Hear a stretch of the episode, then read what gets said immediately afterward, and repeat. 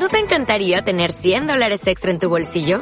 Haz que un experto bilingüe de TurboTax declare tus impuestos para el 31 de marzo y obtén 100 dólares de vuelta al instante.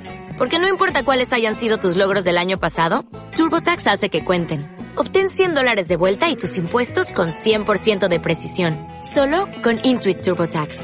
Debes declarar para el 31 de marzo. Crédito solo aplicable al costo de la presentación federal con TurboTax Full Service. Oferta sujeta a cambios o cancelación en cualquier momento.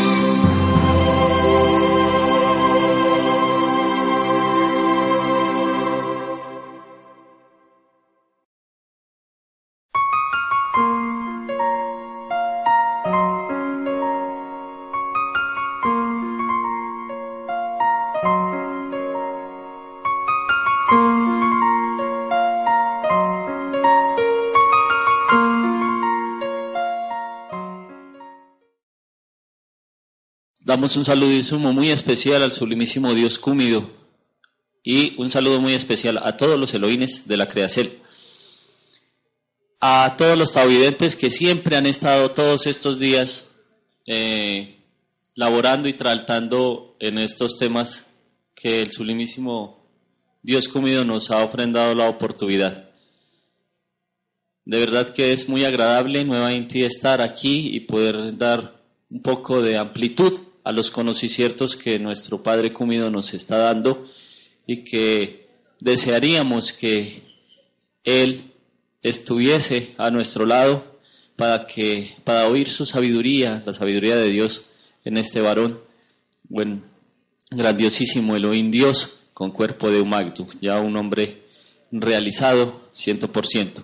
Bien, el tema con que, el que continuamos es el que traíamos el día de ayer, Vamos a darle amplitud porque es un tema de verdad que se meneste que los seres estén al tanto y al día con esta labor. Y nos debemos de altargarnos y ayudar a vuestras mercedes para que sea la amplitud que es menester en este tipo de temas, en este tipo de traltos. Bien, entonces en el día de ayer, antes de, de lo que dejamos el día de ayer pendiente, recordarles a sus mercedes que hoy es día del Sabbat. Eh, el día del Sabbat o el día de Sabaoth nos rige todos los colores y especialmente los colores de gama tendiente al blanco, al biparente. El ángel regente, ya todos saben que el día de hoy rige el arcángel Orifiel que es el Señor del sábado, y obviamente que también es Saturno por regir la ley. Entonces ya saben, todos los colores rigen el día de hoy, estamos regidos por el chakra coronario, la glándula pineal, que es la que está en constante vibracel este día. En la vibracel constante y sonante está la glándula pineal vibrando fuerte inti el día de hoy. Y es eh, un poco bueno que el día de hoy vuestras mercedes lo aprovechen porque siendo sábado es el primer sábado de creciente, de la creciente de este ciclo. En este momento la luna ya inició su cuarto de creciente, ya dejó de ser luna nueva y ha iniciado la creciente y este es por ende el primer día del sábado que tenemos creciente. Entonces, aprovechen la oportunidad de este día, que es un día sábado con creciente. Y hoy, mm, aparte de que todo vale 7, las madrugadas, la madrugada le equivale a 1 por 7, el prana es más puro los dos últimos días. Siempre en el mundo árabe o en el mundo musulmán, el día viernes, que es jueves para nos, es el día que se hacen las alabanzas a Mahoma. Nos, los hijos de Dios la hacemos el sabbat. Pero se sabe, aún científica inti, que los dos días que mayor emisel de prana tienen, todos tienen, son el día que está regido por Júpiter y el día que está regido por Saturno, porque son los gigantes gaseosos de nuestro sistema solar.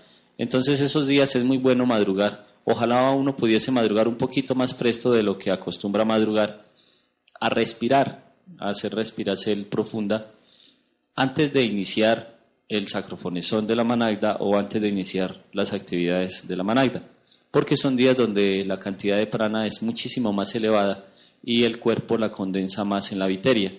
Por eso aprovechen el día de hoy a, a sabiendas que vuestras mercedes, el día de hoy su glándula pineal tiene una apertura especial porque es un día de comunicación con Dios o es el día del el sabbat donde Dios descansó, pero no es el descanso que de pronto los humanos piensan que es echarse a dormir o a reposar, es un descanso total indiferencia, es un descanso nirvánico, chamádico, de éxtasis.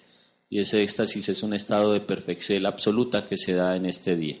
Bien, entonces, como nos estamos eh, manejados por todas estas leyes, por todos estos principios cósmicos, vuestras mercedes deben conocerlos, los debemos conocer, los debemos poner en práctica y los debemos llevar a efecto. Ah, para acá, venerable Lecteba. Y adelante. Eh, primera Inti, gratísimo, venerable maestro Dajan Lacker, por los enfoques que hasta ahora ha estado llevando a efecto, que son de altísimo valor y utilidad para todo el pueblo taoísta, especialmente las juventudes. Mi pregunta es, venerable maestro Dajan Lacker, eh, quisiera que me fuera muy explícito en la diferencia que hay entre la, ciencia sobre el estudio del cuerpo del varón y de la Eva y la pornografía con respecto a los dichos cuerpos. Cuando la, la visión que se tiene es pornográfica y cuando es científica, para que eso quede bien claro en las personas. Bueno, esa es la pregunta, venía, gratísimo. Sí, gratísimas a la pregunta que hace el venerable Electebao. Antes queremos leer uno de los comentarios que llegó el día de ayer y que lo hizo el venerable Cuadroplo, a quien le enviamos un saludo y a todos los jóvenes estados judíos de verdad y a todos nuestros hermanos taoístas.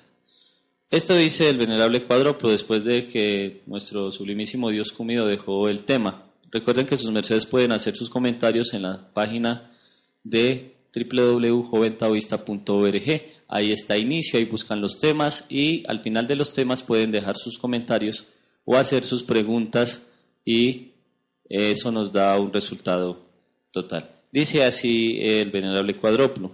Buen día, quiero dar un cierto. En un tiempo llegué a ser adicto a la pornografía. Todo empezó con una curiosidad, dice que para aprender, pero uno no aprende nada bueno y cada vez es peor hasta dejaba la puerta de la casa abierta en las noches y así amanecía. Entonces cuando estás metido en esas cosas malas, entiendes por qué las modas son pornográficas, son pornografías públicas. Y la televisión también incita a esas cosas malas. ¿Qué me ayudó y me ayuda? Primero, ir a las Olimpiadas y participar en ellas o competir en ellas. Segundo, laborar con la madre Gea, sembrar plantas, etcétera. Tercero, madrugar y hacer sacrógesis y mucha parada de Magdus. Cuarto, no volver a ver esas cosas. También ayuda a cantar mucho, oír los lines de los maestros y de la doctrina. Y en general, luchar por ser fiel a la doctrina gratísima. Y después dijo él, quiero aclarar que la ayuda es para dejar ese vicio lo cual, aunque ya no lo practico, gratísimas a la ayuda de Dios, me quedan todavía algunas cositas. Y como escribí, cada vez me siento mejor.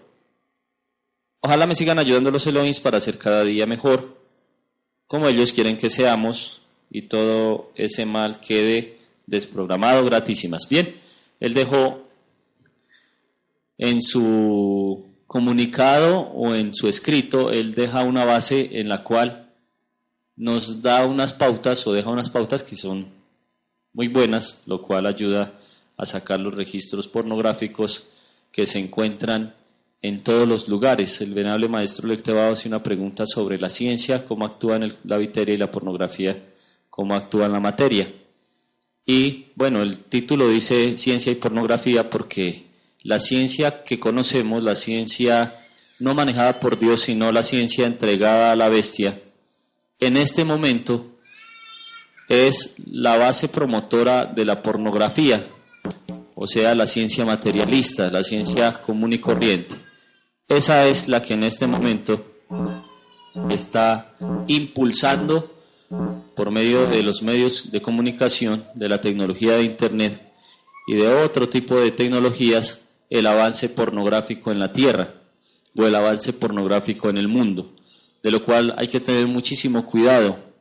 Ya cuando se habla de ciencia como Dios, como tal, ya entonces hablamos es de los mecanismos que Dios ha establecido en el ser humano, como es la castidad científica o la alquimia sexual, y la alquimia tibetana del budismo zen o la enseñanza que se tiene del yoga sexual allá en el oriente y las disciplinas que se establecieron para que haya una correcta mutacel de la energía. En ese punto, cuando los chinos llegaron, por ejemplo, al Tíbet a destruir los monasterios, los monjes de algunos monasterios eran célibes pero cuando los chinos entraron, ellos vieron figuras en, los, en las entradas de los templos y las figuras eran poses de prácticas de alquimia sexual y eran en parejas. Entonces los chinos, cuando entraron al Tíbet, se quedaron mirando esas figuras y a ellos lo primero que les causó curiosidad era por qué habían figuras de prácticas de alquimia sexual entre un hombre y una Eva en las paredes o en los libros sagrados y por qué los monjes eran célibes. O sea, por qué solo vivían monjes en ese monasterio y tenían las figuras de alquimia sexual o de alquimia tibetana. Y era porque en el Tíbet no solo vivían monjes célibes, habían monasterios donde vivían parejas, como aquí en el monasterio o en el templo vegetal Sacro Aquarius y la doctrina del budismo zen, cuando se enseñó la alquimia tibetana en ese lugar, el Buda o el budismo o en los libros sagrados se dejaron las pautas de la alquimia. Hay algo que la gente en alquimia se conoce y que sus mercedes deben de conocer. El alquimia, la alquimia tiene varios simbres. Una cosa es tantra y otra cosa es dandra. Dantra y tantra. Y después lo que se enseñó fue algo que se conocía como arte de alcoba, y el arte de alcoba era un poquito diferente a la alquimia convencional, porque el arte de alcoba llevaba posturas y llevaba las formas en los días, las horas, las fechas en que se hacían las prácticas de alquimia. Después, en la India se creó algo que se llama el Kama Sutra. El Kama Sutra es una forma degenerada para el occidente sería pornográfica y quedó escrita en los libros antiguos. Los chinos degeneraron el Kama Sutra y el Kama Sutra cuando se entregó no se llamaba Kama Sutra, se llamaba Kamadeva y era el arte sagrado de la alquimia donde se enseñaban las posturas sagradas. Después pasó a ser Kama Sutra. Kamas es el deseo y es una figura que tiene el dios deseo en una de las zonas donde él ha habitado de las esferas hacia abajo. Y entonces, cuando se enseñó el Kama Sutra no era degenerado. Hoy hay un Kama Sutra que se basa en posturas y a esas posturas les han dado números y le pusieron número 1, número 2, número 3, número 4, número 20, número 30, número 50, número 60, yo no sé hasta cuántos números habrán ahorita. Y entonces los chinos empezaron a aceptar prácticas anales y empezaron a aceptar prácticas sodomitas, sexo oral, y los libros chinos, basados en los robos que se hizo al Tíbet, entonces ya quedaron degenerados y el Kama Sutra se dañó. En el tiempo del emperador amarillo se enseñó fue el arte de alcoba y era base de la alquimia, digámoslo, tibetada, aunque en aquel entonces el emperador amarillo estuvo en la zona norte de la China en límites con Mongolia, en un monte que se llamaba Kunlun, que era el monte o es el monte de los dioses para la China, como el monte de los dioses lo es para nosotros en la Sierra Nevada del Cocuy, que es la Sierra de los Dioses, o sea, donde nació Dios con cuerpo físico sobre la esfera, y donde llegó una diosa, así como llegó Mandolay alguna vez en una nave a las estepas del desierto de Gobi en Mongolia, en esta ocasión llegó a la Sierra Nevada del Cocuy una diosa que no es y no era su cuerpo físico de esta esfera, y que tenemos el Dharma de altargar aquí en el templo vegetal Sacro Aquarius sus cenizas, casi que son cenizas de un extraterrestre que fue la venerable Madre Tránsito. Y de pronto a veces uno no sabe aprovechar la dádiva de tener las cenizas de una Eva que no fue parida ni gestada en esta esfera, sino que ella llegó de otra esfera a prestar su viteria para que Dios tomara cuerpo físico sobre este mundo. Entonces, ya eso es ciencia de alquimia. Esa ciencia se aplica para los seres que su nivel espiritual es muy elevado. Por ejemplo, cuando se enseñó el Karoji Mudri y lo enseñaron, él tenía una forma, hoy se degeneró y ya esa práctica no se utiliza. Antiguamente se utilizaba, hoy ya no se utiliza. Los niños la hacen, pero a los niños no les ocasiona daño. Antiguamente se dejaba hacer esa práctica hasta cuando los niños tenían 7, 8 osibeliocrones. Hoy ya no se puede. ¿Qué es la práctica? Que los niños, sus mercedes los han visto y ellos empiezan a jugar con el sexo. Y están hablando y es ahí juegue con como si fuera una cosita de jabón. Y resulta que los niños hacen eso cuando son niños pero los niños no, no, lo hacen porque sean pornográficos, sino que es algo natural. Ellos se quedan mirando a la mamá y parece que tuvieran una, una, una bombita y le estuvieran haciendo así. Y se quedan mirando, sí, mamá, ¿qué es lo que me este mamá? Y se queda mirando para arriba el niño.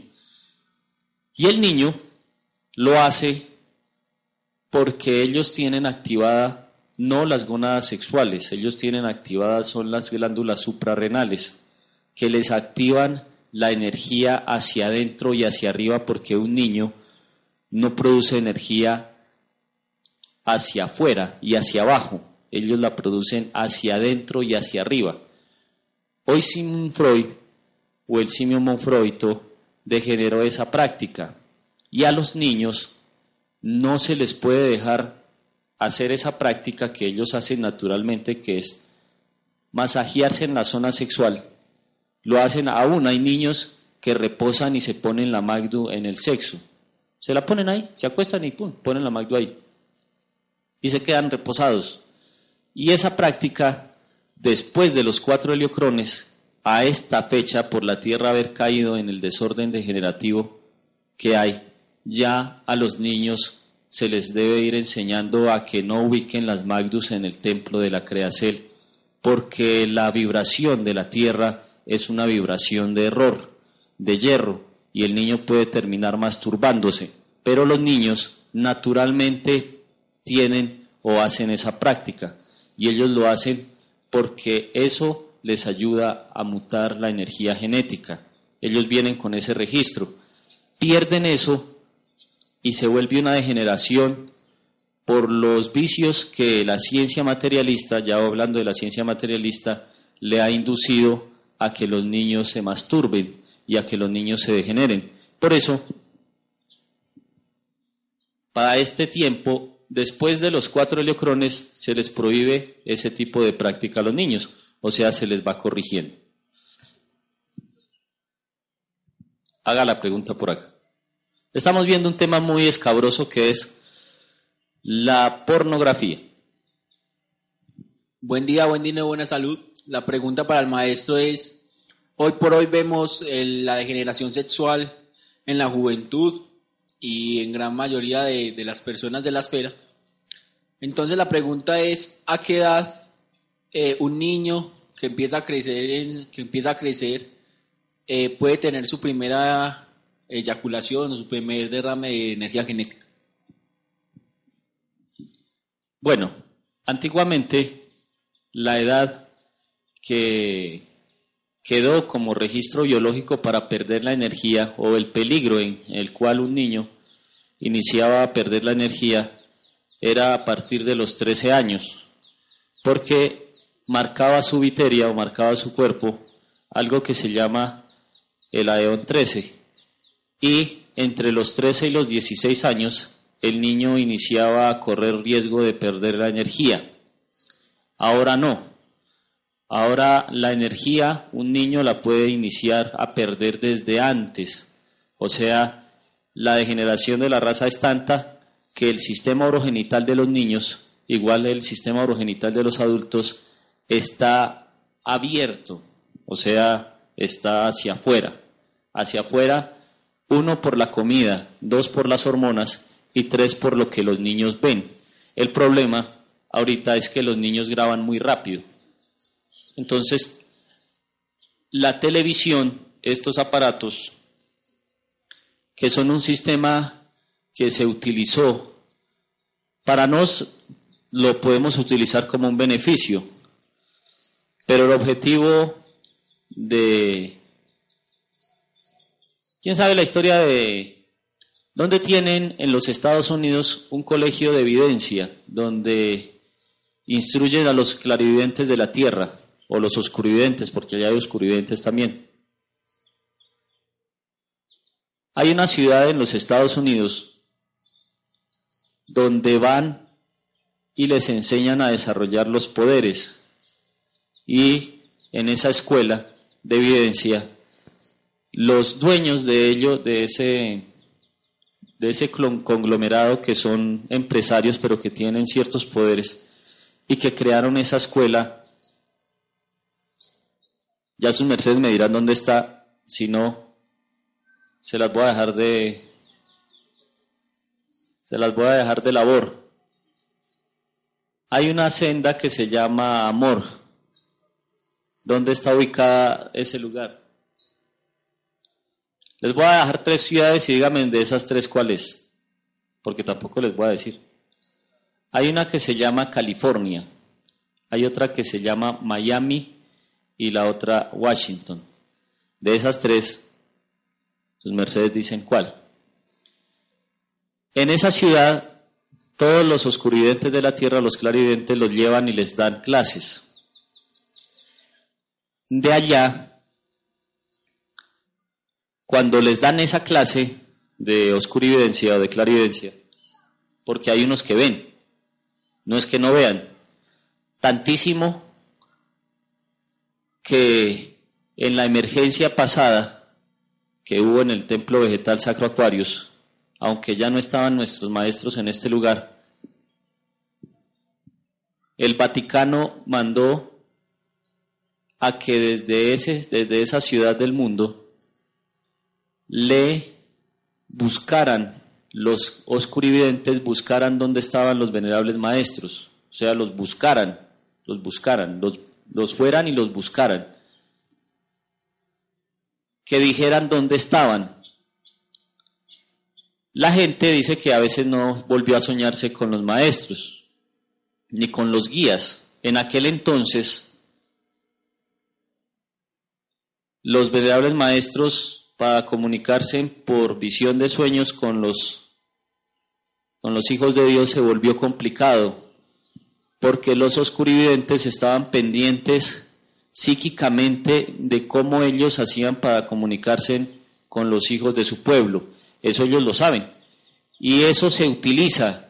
Y hay oscurividentes de la tierra buscando la presencia de los enviados de Dios sobre el mundo.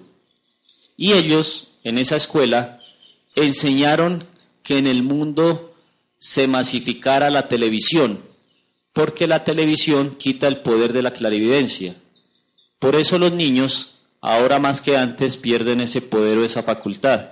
Aparte de que por la tele ven pornografía, pierden el poder de la clarividencia. y un poder que tiene la maga Bactualas, que es la polividencia. La clarividencia me licencia ver de aquí a toda la esfera. Puedo mirar qué está pasando en tal ciudad, en tal ciudad, en tal ciudad, en tal ciudad, aquí en Colombia, qué está pasando en tal ciudad.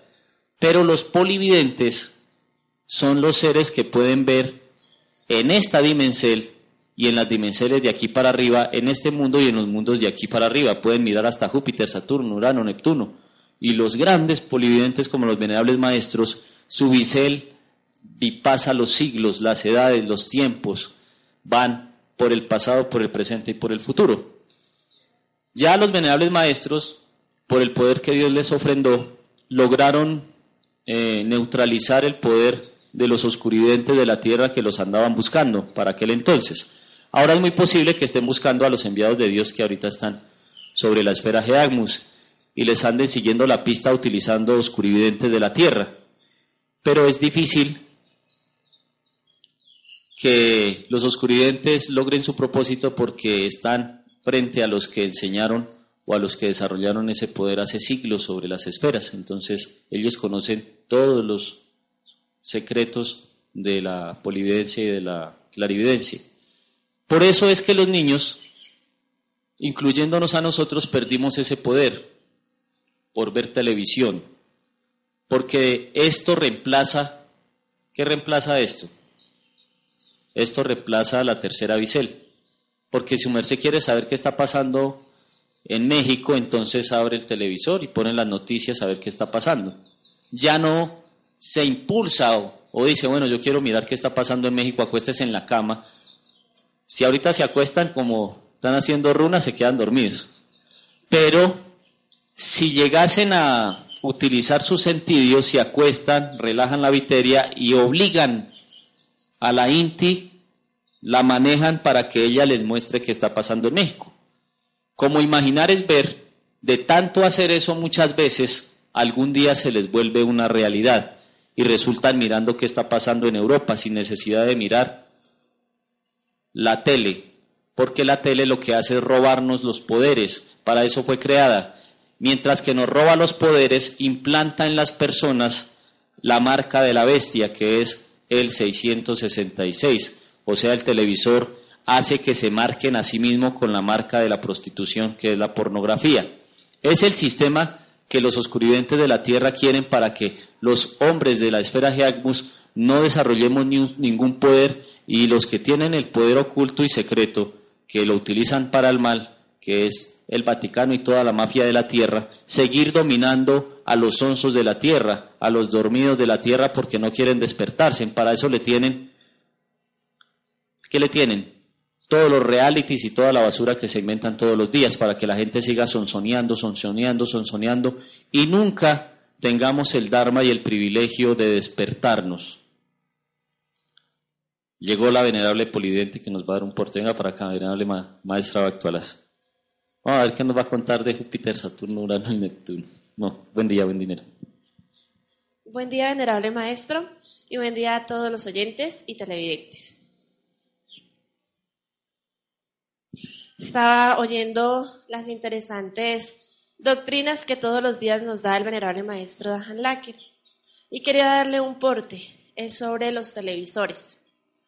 En una ocasión, aun cuando todavía no era monje, cuando estaba iniciando en estas sagradas doctrinas, eh, en mi casa, en la ciudad, en la casa de mis padres, donde yo reposaba había un televisor y donde me acostaba presto. Pero mis hermanos llegaban y prendían el televisor. Yo me desperté y, y no, no vi el televisor, sino que yo vi una boca. Era una boca de fuego. Y ese era el televisor. Y yo veía que los televisores son una boca del infierno. Entonces, ellos empiezan a succionar la energía genética y la energía vital de los seres y si uno se pone a observar un televisor, es un camino hacia el infierno, porque uno va descendiendo ya que él abre unas líneas, unas líneas que atraen la energía genética, la energía psíquica, la energía magnética y la energía vital de las criaturas. Y los seres así estén durmiendo, pero tengan un televisor en sus habitaciones, son succionados energéticamente por esos infiernos. Y la gente vive supuestamente reposando, pero resulta que Satán los está llevando por un viaje infernal todas las noches por el hecho de tener solamente un televisor en su lugar de reposo. Mm, los videos, las televisiones cierran muchísimo el poder de la clarividencia. Todos los seres cuando vamos a reposar tenemos y entramos primeramente a un estado de vigilia y en ese estado de, de vigilia Dios siempre muestra cosas a sus hijos, pero aquel que ve en el día, digamos, un video, esas imágenes quedan registradas en sus neuronas y en su cuerpo mental, y en ese estado de vigilia, la criatura no va a recibir biseles, va a recibir visiones, porque las imágenes que han quedado registradas son las que va a ver. O sea que el que quiera ser clarividente, entre menos televisión y videos vea, más pueda activar ese poder. Háganlo como un ayuno, un ayuno de televisión y un ayuno de videos, de días.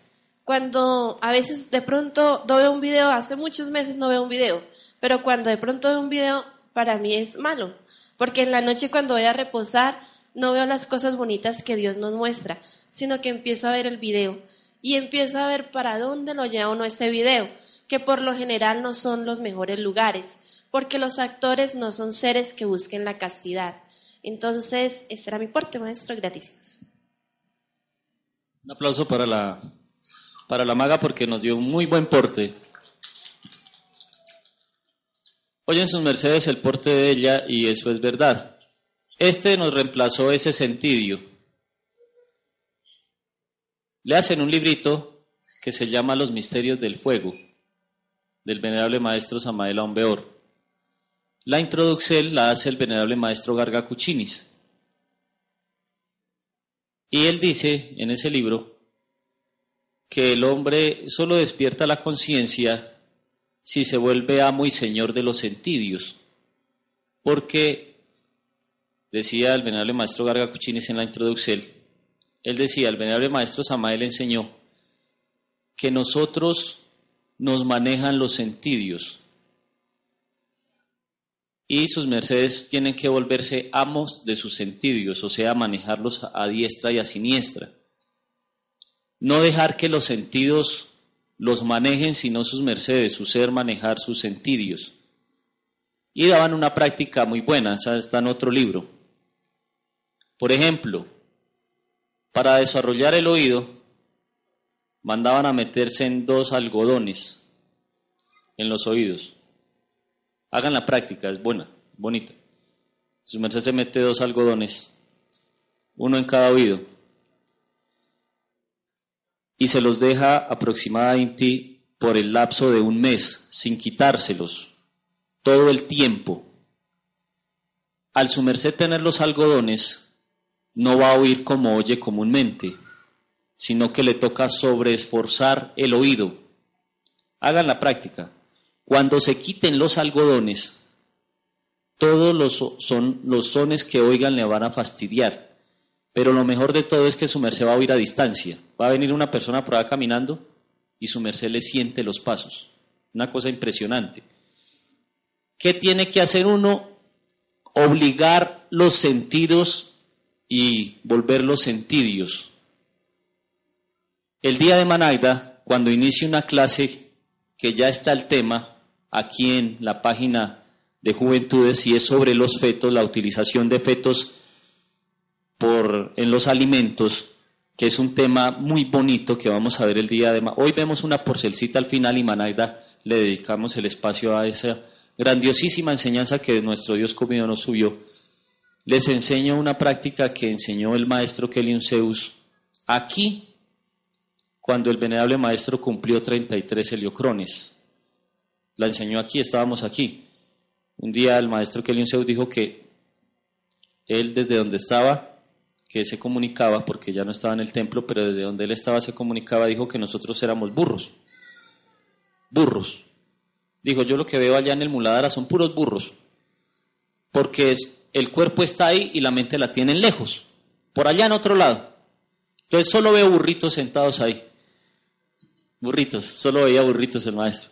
Y resulta que esos burros, que éramos nosotros, bueno, y si todavía el burro mental nos maneja, pues somos burros, ni siquiera todavía somos astos. Y después jumentos, y ahí sí ya un Magdus y tendremos Jamen y iremos a los soles. Pero dijo que éramos burros, porque él dijo, los burros se paran, y ustedes han visto los burros, que él dice, se paran arriba en una montaña y se quedan ahí parados quietos. Y ahí, y entonces él decía, la diferencia con esos burros a estos burros es que estos se quedan sentados, sentados, y la mente es por allá lejos, y el cuerpo coco, vacío, decía el venerable maestro, y enseñó, ese día entregó tres prácticas para despertar los poderes intervios. Fue en, la, en el cumpleaños símero 33 del venerable maestro Samael Joab Bator en aquel tiempo, que todavía teníamos el Dharma que ellos se comunicaban desde el lugar desde donde ellos estaban. Y ese día el maestro Samael enseñó otra práctica, muy buena, esa es muy buena. También se las voy a enseñar. Buenísima, pero eso lo hacemos el día de Managda, porque hoy vamos a seguir con la pornografía, que es un tema escabroso, porque eso está metiéndose en la sangre, en los huesos y en el corazón del pueblo de Dios. Y en la salutacel de la madrugada del mensajero de Elohim, cuando él dio una salutación de, del madrugar y los beneficios de madrugar, él decía que los más perjudicados eran los hijos de los Tao judíos de verdad. Y en el caso de la pornografía también es lo mismo. Lamentablemente, los hijos de los Tao judíos de verdad, o sea, sus hijos, su parentela es la que está en peligro de adquirir en su mente la marca de la bestia llamada 666 y se llama pornografía y quedará marcada la frente de los hijos de los Tao judíos de verdad. Por eso es que sus mercedes tienen que ir al fondo, digámoslo así, que sería a escudriñar los peligros de que en su casa sus hijos estén mirando pornografías, o sea, estén siguiendo a un demonio que se llama el simio Monfroito, o Sigmund Freud, o Sigmund Freud, o el demonio de las esferas de Monfroito. Bueno, se llama Monfroito. ¿Por qué se llama Monfroito? Un Monfroito es aquel que se hace el sexo a sí mismo. Las esferas monfroitas son esferas donde se lamen el sexo, por eso se llaman monfroitas. El monfroito es un monstruo que se hace el sexo a sí mismo, o sea, se masturba a sí mismo. Por eso se llama Sigmund Freud o el simio monfroito. En los mundos del monfroito los demonios se chupan el sexo, o sea, se chupan las miasmas, decía el venerable maestro que una cosa fea e impresionante, pero esa es la verdad. Esos son los mundos de Monfroito. Aquí hay un monstruo sobre la tierra que es un maldazagua de un demonio. ¿Cómo se llama? Él es un Monfroito y es un maldazagua. Un maldazagua es el cuerpo físico de un demonio negro. Y un bodhisattva es el cuerpo físico de un ángel. Marilyn Mason, ¿qué hizo ese monstruo? Se quitó tres costillas para poder bajar su, su demoníaca cabeza y lamberse el sexo a sí mismo. Ese tipo es un monfroito y es uno de los tres cestos de la basura de la tierra. ¿Cómo se llaman los tres cestos de la basura? Bueno, son los más son las tres, son los cestos de la basura porque los pusieron a recoger toda su inmundicia sobre la tierra. El primero se llama Maradona, todavía está vivo. Ese es un monstruo. La segunda se llama Madonna. Y el tercero se llama Marilyn Mason. Todos empiezan por M.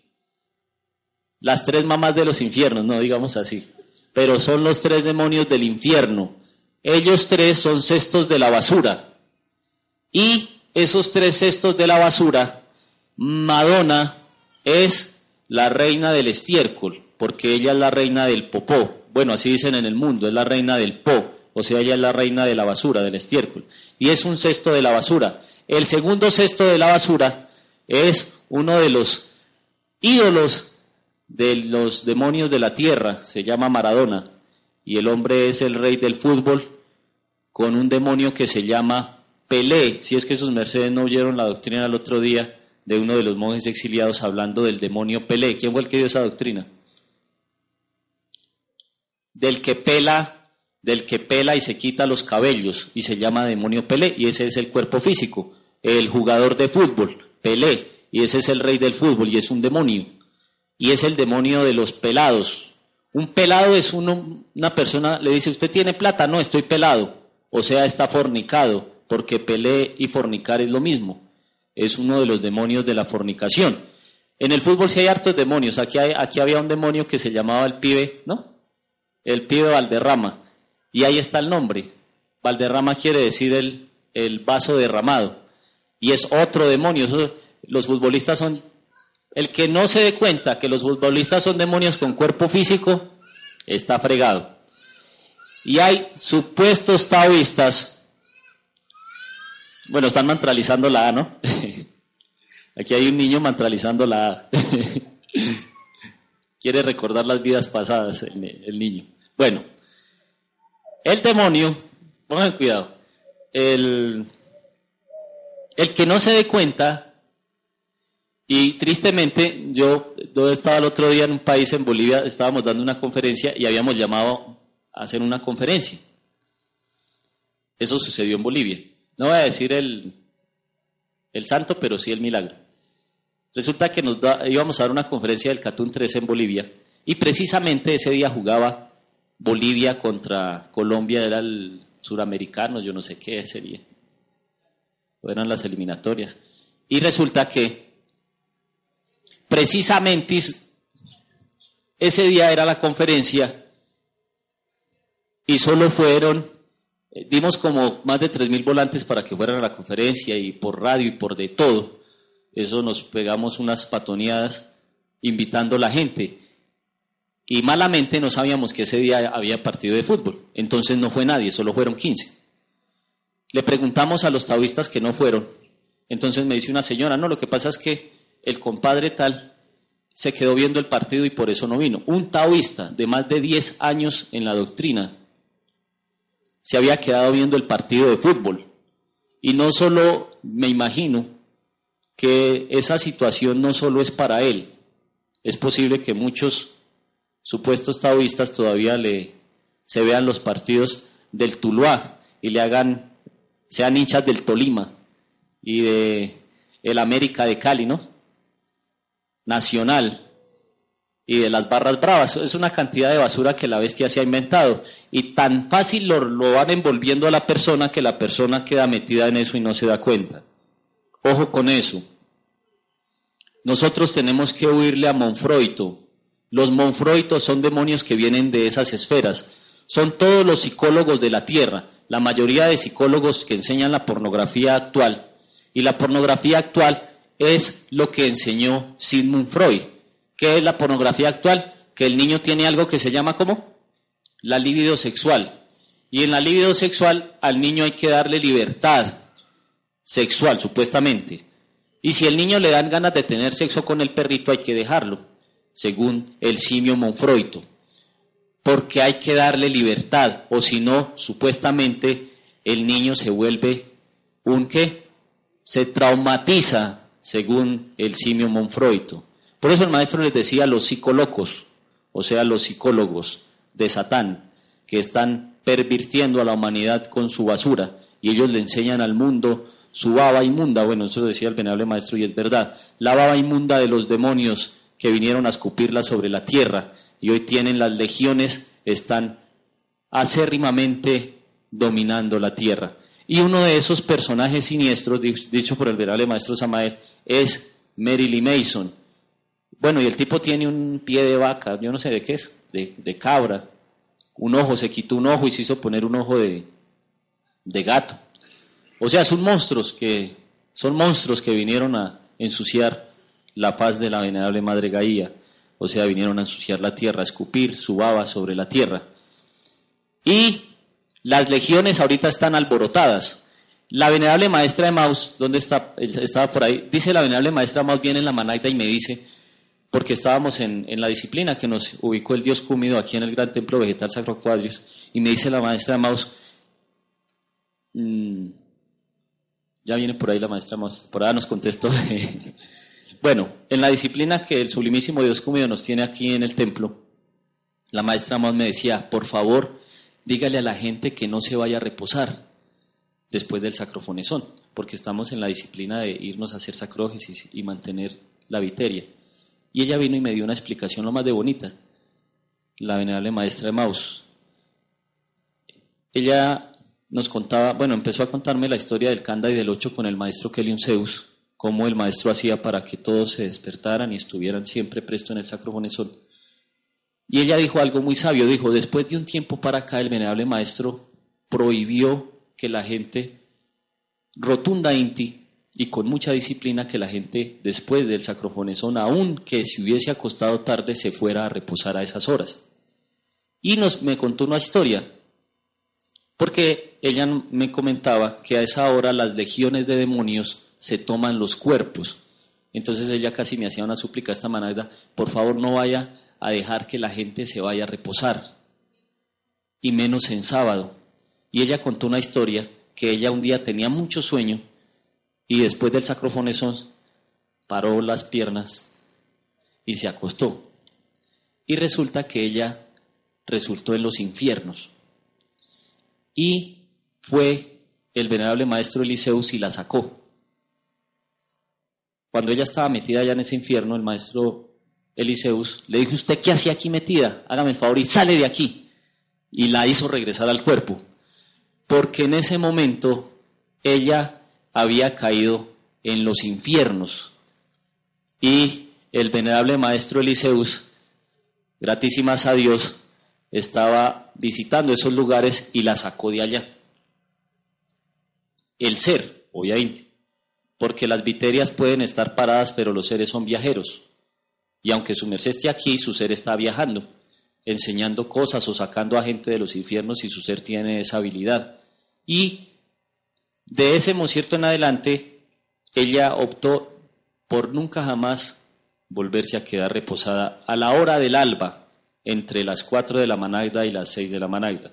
Entonces, me pareció especial esa historia de ella, porque a nos a veces los demonios que cargamos adentro nos vuelven muy pesados, excesivamente pesados, y nos mandan a reposar. Bueno, ahí sí no es reposar, ahí sí es a dormir, o sea, a robarse la energía vital que sostiene los seres para que se vuelvan eterbios como el fuego que nunca se apaga y nos volvemos dormidos, sogos, sonsos, ciegos, mancos, tuertos. Entonces, démosle gratísimas más bien a Dios porque nos está ayudando a ser mejores. Y aprovechemos el Dharma de madrugar y tener el privilegio de tomar el aire de la managda, no, no desaprovechen esa oportunidad. Más adelante vamos a traer a la misma maestra Maus para que ella les cuente a todos los taoidentes y no se queden acostados en su cama, porque si no las legiones de demonios, los demonios de Corsabel, se le apoderan de sus cuerpos, de sus almas y de sus espíritus, y Satán cumple su objetivo que es matar el alma. Así dijo Cristo, no temáis a los que matan el cuerpo, temed a los que matan el alma. Y el no madrugar es una técnica precisa, satánica, de matar el alma. Ya llegó aquí la maestra Maus, venga, venerable maestra Maus. Vamos a cederle un espacio en este espacio de la pornografía para que ella nos cuente esa historia. Venga para acá. Con un muy buen día para la maestra Maus, ya tiene el címero, vea, 792. Ella va, va a cantarle hoy a Dios, va a alabar al Supremo Hacedor y antes de alabarlo nos va a contar una historia adelante. Pero esto viene desde el kilómetro 8. Cuando aún estábamos en el kilómetro 8, casi nunca nos acostamos antes de las de una a dos, porque todas las noches había conferencia y había muchísima doctrina. Y entonces el maestro nos decía que nos levantábamos, porque ah, nos acostábamos muy tarde. Y a veces decía, duermen hasta que se les acabe el sueño. Y entonces, después ya cuando estábamos en el Kanda, dio una orden de que ya no podíamos quedarnos, mm, levantarnos tarde ningún día y menos los sábados, porque hay unas legiones de demonios que se va cargando la gente por allá en astral. Y entonces no nos volvimos a quedar, no, no, pudimos volvernos a quedar durmiendo el sábado, porque los sábados era las 5 de la mañana que nos levantábamos, porque no había sacroges. Pero el, el maestro nos dejaba porque no, no había ese problema. Y entonces una vez yo me fui, me acosté un ratico después de la, de la, del sacobonesón. Y entonces, cuando me di cuenta, estaba por allá en un abismo terrible. Y entonces, yo me vi allá, entonces apareció Elisa, vamos, ¿qué está haciendo aquí? Salga rápido. Cuando yo fui a salir, ya estaba como pegada del suelo. Hasta ahí me acuerdo, porque no me acuerdo cómo, cómo salí. Estaba pegada del suelo. Entonces ya no nos podemos quedar durmiendo en la madrugada. No se puede porque los peligros son muy tremendos. Vamos a otro poquito de sobre el, el reloj interno. El maestro nos enseñó desde el kilómetro 8 a despertar el reloj interno, que porque no podemos depender de, de nadie, la conciencia no puede depender de nadie. Si estamos dependiendo de un reloj, si el reloj se paró, pues ya no llegamos a, no nos levantamos. Si dependemos desde la inopedia, tampoco, porque si no la pusieron, también la gente se quedó durmiendo. Nos obligó a despertar el reloj interno. Y eso es una realidad. Y llegó a tanto que una vez dijo, en el canda había también pues, una parte que era el canda alto y el canda bajo.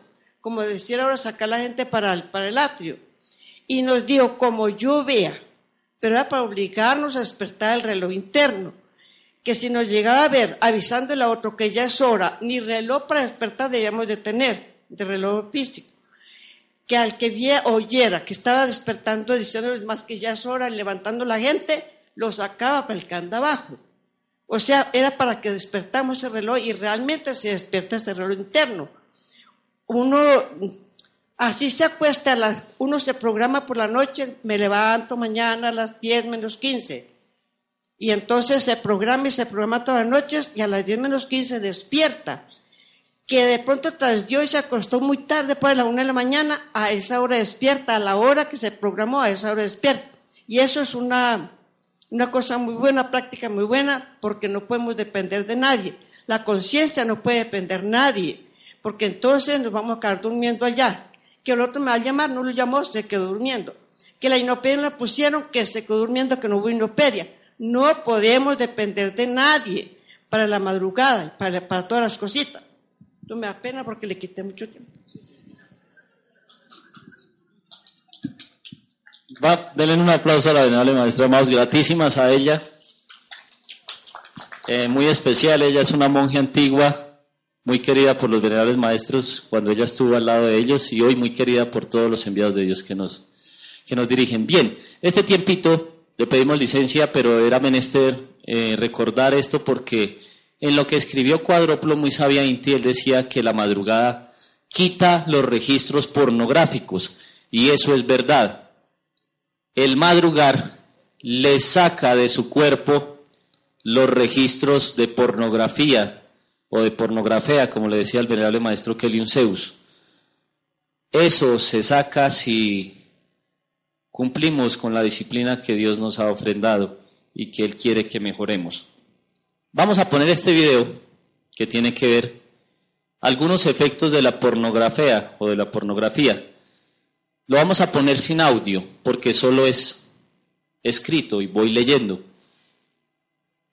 Entonces solo lo vamos a poner desde aquí, no menestemos ubicarle audio. Venable ver tranquilo.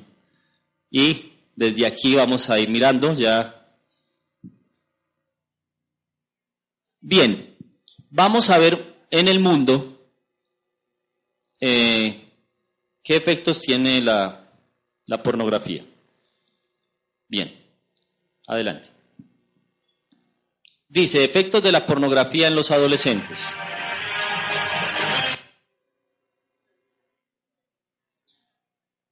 dice así. El siguiente video tiene como objeto principal mostrar los principales efectos que ocasiona la pornografía e intenta crear una reflexión hacia las personas que en muchas ocasiones la ven. Esperamos que este video sea de su agrado. Dice lo siguiente.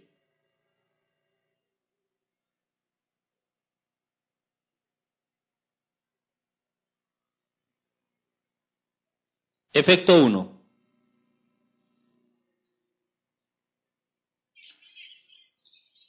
Insensibiliza. O sea, vuelve a la persona insensible. Y aparece una imagen de, bueno, de una pareja y un tipo arrastrando un corazón gigante de piedra. Lo vuelve insensible. Y una imagen de una persona sobre vidrios. Efecto número dos. Primer efecto, se vuelve la persona insensible. Segundo, lo convierte en adicto. Esta imagen está buena. La imagen que van a ver. Vea. Póngale pausa un ciertico. Lo vuelve adicto a internet, ¿no? Porque por internet y por la televisión hay un niño mirando televisión. Es por donde se aprende la pornografía. Vea este. Está cegatón. ¿eh? y se quedan hasta la noche, que es donde más se ve pornografía. Efecto 3. Degrada tu situación amorosa. Esto en el mundo es porque hace o crea problemas entre las parejas. Termina el uno por un lado y el otro por el otro. Y aparece una imagen de un señor mirando para un lado y el otro mirando para el otro. Y aparece otra imagen de la señora mirando para el otro lado y el esposo para el otro. Bien. Efecto número cuatro. Te inunda de soledad, que era lo que decía Cuadroplo, que él dejaba hasta la, casa abierta y no. Y dice un letrero, estar solo no es casualidad. O sea, se aísla en su mundo, y pasa a ser dominado y manejado por las legiones de demonios de la cabeza que le destruyen y lo convierten en un adicto totalmente a ese tipo de aberraciones. Efecto número 5, efecto número 5. Vuelve violento. Ah, eso sí es verdad porque los pornográficos quieren que las esposas hagan todas las aberraciones que aprenden por la pornografía. Y aquí muestra un ojo morado la señora y muestran lanzándole un puño por la boca. La vida no es fácil y la pornografía no la hará más sencilla, dice este mensaje.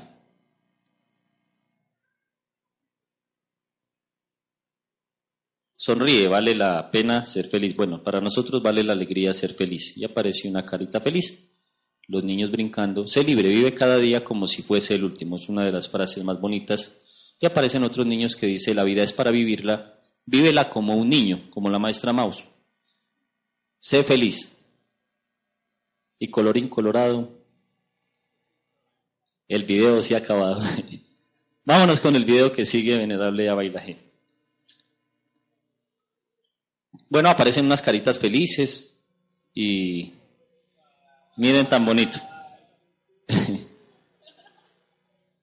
Así queremos ver a la venerable maestra Mausa. Mira un niño.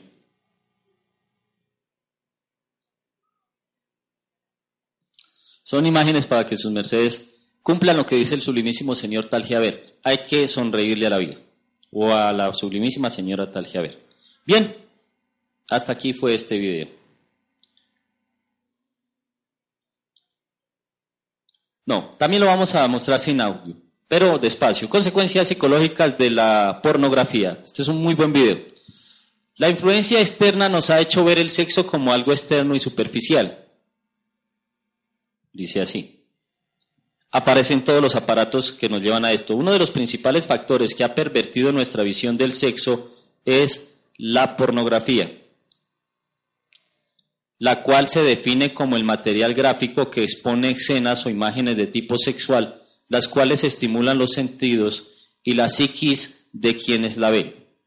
Los efectos y las consecuencias en nuestra psiquis son variados. Veamos algunos. Primero, genera una necesidad de consumo muy similar al vicio de las drogas, o sea, se vuelve adicto. Dos, hace ver el sexo en función del instinto, los placeres efímeros, la morbosidad y en últimas el orgasmo y la eyaculación, o sea, la pérdida de la energía, lo cual no lo deja ver a la persona su verdadero propósito, el cual está más allá del simple coito. Tres, todas las escenas e imágenes vistas crean una imagen mental del sexo opuesto, con la cual se imaginan tener sexo, lo cual induce a la masturbación en donde se pierde la energía y el interés en tener sexo con una persona real. O sea, se vuelve monfroito. En su mente imagina que experimenta determinados placeres, ya que ese material le ha hecho creer eso, lo cual genera una necesidad anormal de tener sexo, o sea, quiere tener sexo a toda hora. Pero al vivenciar el acto sexual se da cuenta que los, que los mismos solo existen en su imaginación lo cual lo vuelve un frustrado, o sea, todos los pornográficos son frustrados. Induce a la persona a violentar sus órganos sexuales a través de la masturbación, lo cual los daña de manera gradual hasta causar impotencia sexual, o sea, se vuelve un cascarón vacío. Crea un desequilibrio psicológico a nivel sexual, que tiene como efecto la eyaculación precoz, o sea que los pornográficos son eyaculadores precoces crea la necesidad de practicar sexo según todo lo que ha visto en ese material, sin darse cuenta que es anormal y perjudicial para su cuerpo físico y para su psiquis. Condiciona el sexo a estímulos morbosos, perdiendo el interés en lo simple y natural, o sea, se vuelve antinatural, sodomita y demás cosas.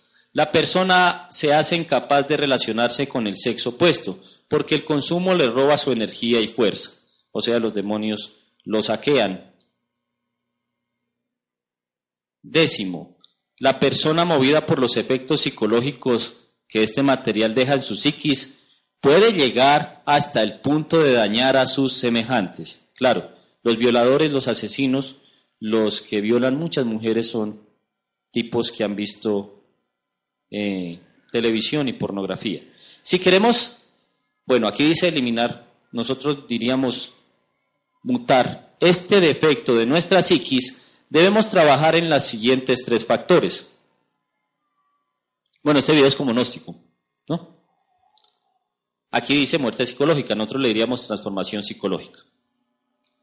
Primero, observarse a sí mismo para descubrir cómo este defecto actúa en la psiquis. Segundo, reflexionar objetivamente para comprenderlo, o sea, comprender por qué es que tiene el impulso de ver ese tipo de cosas. Tercero, mutarlo pidiéndole a nuestro ser interno que por favor desintegre, desintegre mute o conforme ese mal elemento que está en la psiquis de las personas. Bien, y aparece la frase que más nos han dicho a nosotros, nacimiento, valorar y usar sabia inti el sexo. Y aparece esta imagen y aparece la imagencita de los chakras de, en puncel de la mutación de la energía. Unión sexual de la pareja entre un hombre y una mujer con un propósito trascendente, encaminando la energía hacia adentro y hacia arriba, sin llegar al orgasmo ni a la eyaculación. Ese es el principio de la castidad para sacar la pornografía del cuerpo. Y aparecen los puntos de conexión para crear los cuerpos existenciales de nuestro real ser o del ser. Y ahí aparecen, déjenlo un mociertico. Aparece cuerpo físico, vital, astral, mental, causal, búdico, ádmico, y aparecen, estos son, ven las lunitas, son los lunares, y aparecen los solares. Bien. Sacrificio por la humanidad. Hacer runas de ver, Sacrificio por la humanidad. Así ayudamos a sostener al mundo. El que da de lo que da, recibe. Si entregamos el conocimiento para que los demás puedan eliminar, aquí volvemos a cambiar la frase, mutar sus defectos psicológicos, nuestro ser interno nos ayuda a sacar los nuestros. O sea, si ayudamos a otros, internamente ayudamos y aparece la imagen de esto. Lo invitamos a ver un ciclo completo de conferencias y aparece la página donde sus mercedes pueden encontrar más de estos temas que a nosotros nos convienen, que nos ayudan, que nos sirven, que nos ayudan a ser cada día mejores. Vamos mirando las... La hora, la hora.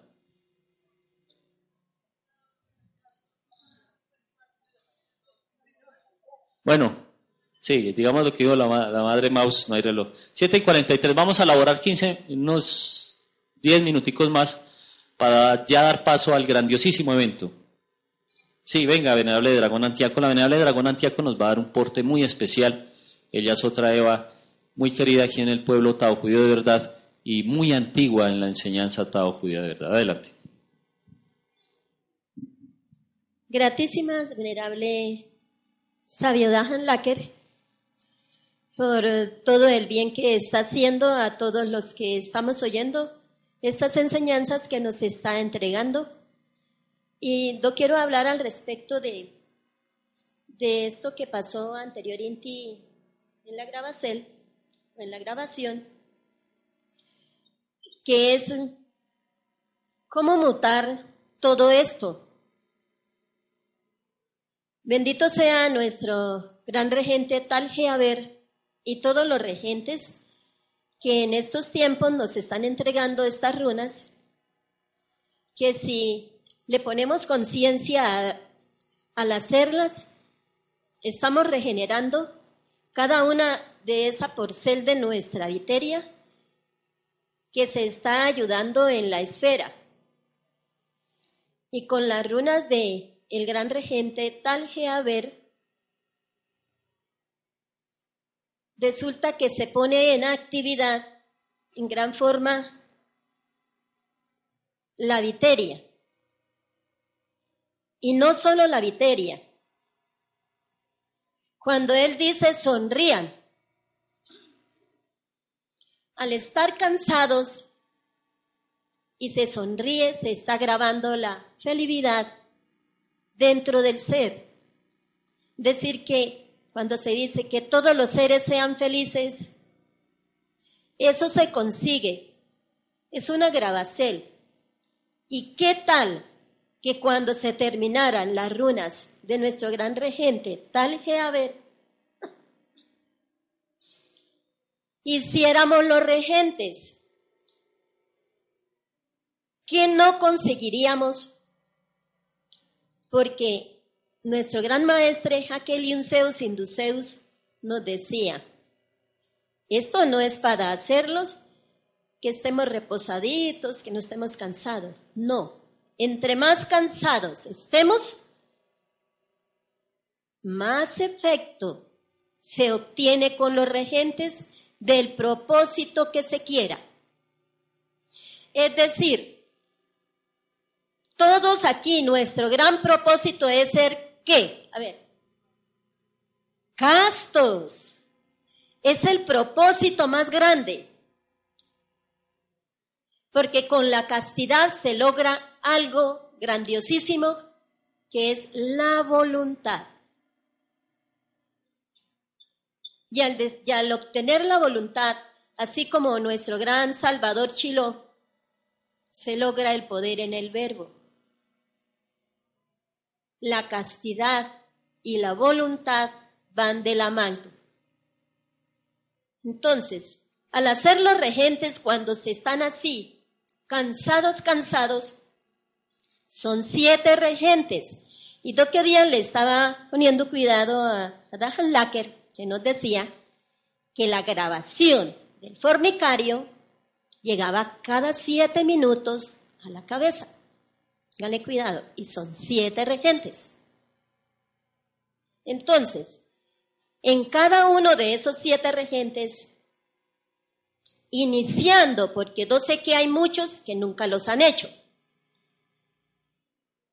Hay otros que los hacíamos mucho, pero que los hemos abandonado. Pero si los empezamos haciendo, que sean de 12 conteos, iniciando, la primera vez de 12 se terminaba el primer regente de 12 y nos quedábamos en la posicel y grabábamos omnis, au, omnis haun íntimo. Soy tu templo, casto como tú eres. Y se redice tres veces. Esa grabación queda, de que queda, queda en los siete regentes. Entonces, ¿qué se hace con ello? Se borra esa programación de que cada siete minutos llegue la orden de que tiene que fornicar. Ese es mi porte. Gratísimas, venerable Laker.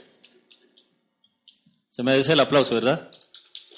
Muy bien, hoy gratísimas a Dios hemos tenido la, la asistencia de, diría el venerable maestro Kelly Zeus, es la verdad, de ángeles con cuerpo físico que le instruyen a uno y le ayudan a ser mejor. Miren lo importante de hacer regentes. ¿Quién ha leído la historia de los ocho inmortales de la China? En esa historia de los ocho inmortales de la China, dicen ellos que para que una persona desprograme, o sea, para que los seres humanos quiten de sus registros los, las emociones satánicas que se le graban diariamente o diariamente, había que hacer mil abdominales diarias, todos los días mil. Y era una ley para los ocho inmortales de la China. Ellos hacían mil abdominales y tenían una técnica con la cual aprendieron a levitar. Y era brincar mil veces sobre las pantorrillas sin soltar el talón al piso. Todos los días brincaban mil veces. Va a brincar mil veces, a ver. y nosotros humanamente no lo hacemos. Y el Elohim tal ver que lo más seguro es que es uno de los ocho inmortales de la China, dice despéguese del piso, ¿no? Todos los días nos dice eso. Brinque, el son de oro. Y eso es una técnica de los inmortales de la China. Bueno, así se llamaban los ocho inmortales de la China. Fueron ocho varones, aunque habían unos que tenían, no eran ni hombre ni eran Eva, parecían andróginos. Su mercedes busquen ocho inmortales de la China y van a ver que algunos, su merced los mira física inti y parecían andróginos. Y son inmortales, ellos, mm, sus viterias todavía están, no sé si en este mundo o estarán en otro mundo, pero la característica de ellos era hacer mil abdominales todos los días y brincar mil veces para despegarse del piso igual que lo hace el Elohim ver todos los días que nos pone a brincar. Bueno, ayer nos puso en la noche a brincar hartísimo, a rehacer la runa del sol naciente, ¿no? Y gratísimas a Dios, algún día tendremos el Dharma de despegarnos del piso porque estamos todavía muy pegados a este mundo. Bien, solo me queda decirles algo. Cuando Simio Monfroito llegó a la tierra, Estábamos viendo ayer lo de Josué, hijo de Nun. Ah, y la venerable dragón Antiaco. Vengan, nos cuenta la historia de Josué, hijo de Nun. No de Josué en sí, sí de Josué, del padre Josué, porque él tumbó las murallas de Jericó donde estaban los dragones negros que sostenían esa inmunda ciudad. Pero él lo hizo en un día especial y a una hora especial. Y la dragón nos va a contar cómo fue la historia. Recuerden que en esa inmunda ciudad estaba el padre de la pornografía sobre los mundos que se llama Sigmund Freud, ayudado por Sodón y por otro demonio que se llama Rigel, que es el padre de la fornicación. Ellos, eh, empujados por Satán, son los que han grabado esto llamado pornografía y todas sus cochinadas y sus inmundicias. Pero miren cómo hizo Josué, hijo de Nun, para sacar los dragones negros que sostenían las murallas de Jericó y se volaron cuando vieron llegar al legislador Josué. Adelante, venerable. Gratísimas. Sí, cuando nuestro gran Salvador Josué en aquel tiempo dirigía el pueblo de Israel, el pueblo de, de Israel, que fue quien reemplazó a Moisés, resulta que él tenía que destruir Egipto. Ayer nos explicaba el venerable Dahan Lacker que precisamente Egipto estaba contaminado de toda la suciedad sexual que afectaba la esfera en aquel tiempo y que ya ese punto geográfico era un punto negro. Y precisamente el gran Josué, durante siete días, mire, pónganle cuidado, siete días, estuvo dándole vueltas a las murallas, a la muralla de Jericó. Y al séptimo día, que preciso era un día de sábado, y era un día de luna nueva. En luna nueva, precisamente fue en luna nueva. Y también en las Sagradas Escrituras dice en uno de los versos bíblicos, en luna nueva tocarás trompeta. Bueno, yo les digo algo, yo sé mucho al respecto, pero no soy la indicada para entregarlo, porque es algo que muchos quieren y muchos buscan. Más les digo, el que tenga entendicierto que tenga, que entienda, y el que tenga oídos, que oiga. Gratísimas y lean las sagradas escrituras mucho, porque ellas entregan mucho, mucho para evolucionar y para enseñar.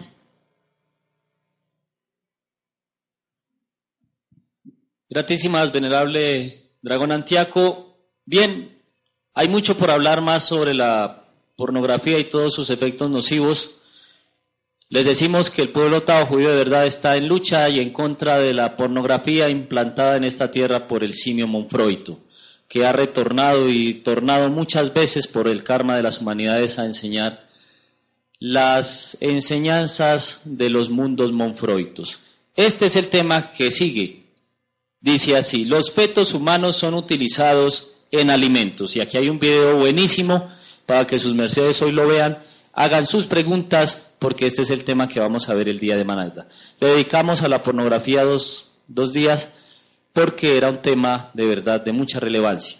Y el día de Managda nos vamos con este. Van a darse en cuenta cómo utilizan los fetos en los alimentos y qué cosa tan impresionante cómo el mundo de hoy está contaminado por esto. Terriblemente es la realidad. Elevamos una gratitud inmensa a nuestro Dios Cúmido y a todos los Elohines por ofrendarnos esta oportunidad. Nos quedamos con el venerable Dragón Dablachi, que es el coordinador de esta clase. Damos gratísimas, infinitas. Benditos sean, un excelente intipán si no lo han tomado. Un excelente día del Sabbat, lleno de mucha sabiduría, muchas runas de Taljaber, muchos traaltos de los regentes y a la expectativa de lo que sigue, que es la continuación de alabando a Elohim Címero 4 para desencuadrar toda la negatividad que ha sucedido. Benditos sean, venerable ordenadores, los esperamos aquí. Ya está el dragón Pilactewer listo para también dar su despedida. Él ayer cumplió Heliocrones y todavía le seguimos celebrando ese feliz